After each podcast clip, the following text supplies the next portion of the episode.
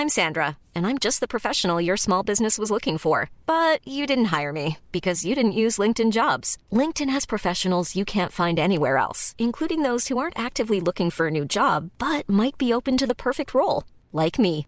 In a given month, over 70% of LinkedIn users don't visit other leading job sites. So if you're not looking on LinkedIn, you'll miss out on great candidates like Sandra. Start hiring professionals like a professional. Post your free job on linkedin.com/people today.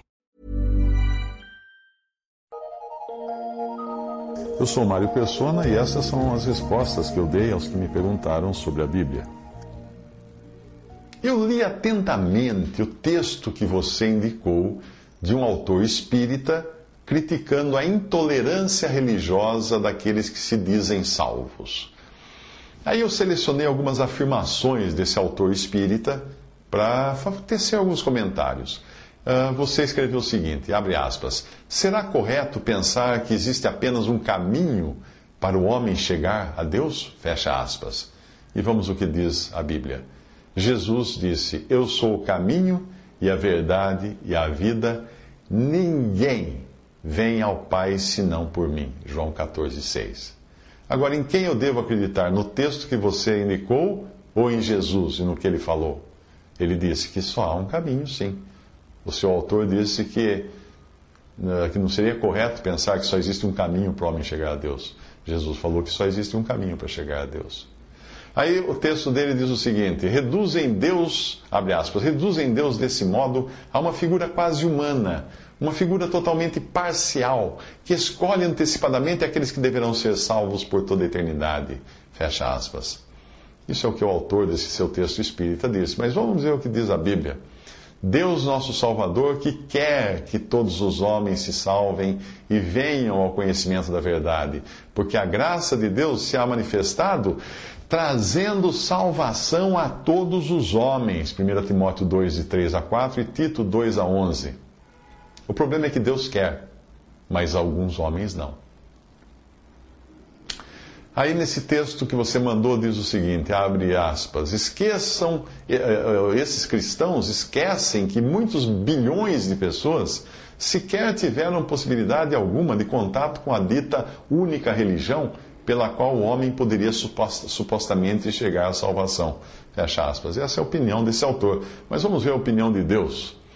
Porque quando os gentios que não têm lei fazem natural, naturalmente as coisas que são da lei, não tendo eles lei, para si mesmos são lei, os quais mostram a obra da lei escrita em seus corações, testificando juntamente a sua consciência, os seus pensamentos, quer acusando-os, quer defendendo-os, no dia em que Deus há de julgar os segredos dos homens por Jesus Cristo, segundo o meu Evangelho, diz Paulo em Romanos 2, 14 e 16. Ora, a fé singela, a fé simples, descansa na certeza de que no frigir dos ovos, Deus terá sido justo em todas as suas ações. Todavia, para os que ouviram o Evangelho e não creram, Deus lhes, enviará a operação do erro para que creiam a mentira, para que sejam julgados todos os que não creram a verdade. Segundo Tessalonicenses 2, de 11 a 12. Aí você escreveu no, no texto que você mandou, estava escrito o seguinte: abre aspas. Vejam que não é mencionada nesse contexto a existência da reencarnação, que resolve toda a questão, já que muitas religiões não concordam com isso, fecha aspas.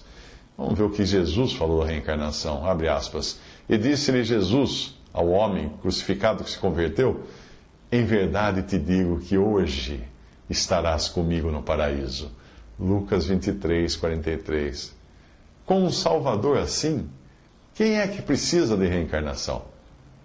Aí o autor do texto espírita que você mandou diz o seguinte, disse o seguinte: outro ponto, abre aspas, outro ponto que colabora muito com a intolerância é o fato do homem muitas vezes analisar uma religião alheia, talvez até de uma cultura totalmente diversa da sua, através dos olhos de sua própria religião, fecha aspas. Bom, vamos ver então o que Allan Kardec pensava de intolerância e de discriminação. Abre aspas, palavras de Allan Kardec. Com efeito, seria impossível atribuir a mesma antiguidade de criação aos selvagens, que mal se distinguem dos macacos. Ele estava se referindo aos negros africanos, E essas são palavras de Allan Kardec. Ora, pois, Kardec considerava, considerava os povos não caucasianos como inferiores física, intelectual e espiritualmente. Qualquer religião evolucionista é racista e intolerante na sua essência, porque ela vai considerar que algumas raças e etnias são mais evoluídas que as outras. Porém, a Bíblia coloca todos os homens na mesma condição. Qual? Pecadores, todos, e Cristo veio salvar pecadores. Aí você citou Gandhi nesse texto. Abre aspas. Acredito na verdade fundamental de todas as grandes religiões do mundo. Acredito que todas elas foram inspiradas por Deus. Fecha aspas. O problema é que a frase é uma grande tolice, mesmo que tenha sido dita por Gandhi, não sei se foi, mas se foi, Gandhi falou uma grande bobagem. Tão grande quanto considerar que 2 mais 2 podem ser 4 ou pode ser 5, depende da, da, da, preferência do freguês. Deus não iria inspirar coisas tão antagônicas quanto as religiões do mundo. Além disso, a Bíblia afirma categoricamente que fora de Cristo não há salvação, o que por si só já invalida qualquer religião que pregue algo diferente disso. Em Gálatas 4, 8 e Atos 4, 12, diz assim: Quando não conhecieis a Deus, Servieis aos que por natureza não são deuses. E aí continua dizendo Jesus, eh, que em nenhum outro além de Jesus há salvação, porque também debaixo do céu nenhum outro nome foi dado dentre os homens para que sejamos salvos. Gandhi pode ter acertado em muitas coisas, menos nesta. Eu devo crer em Gandhi ou devo crer no que diz a palavra de Deus? Se eu crer em Gandhi, eu devo necessariamente jogar fora a minha Bíblia.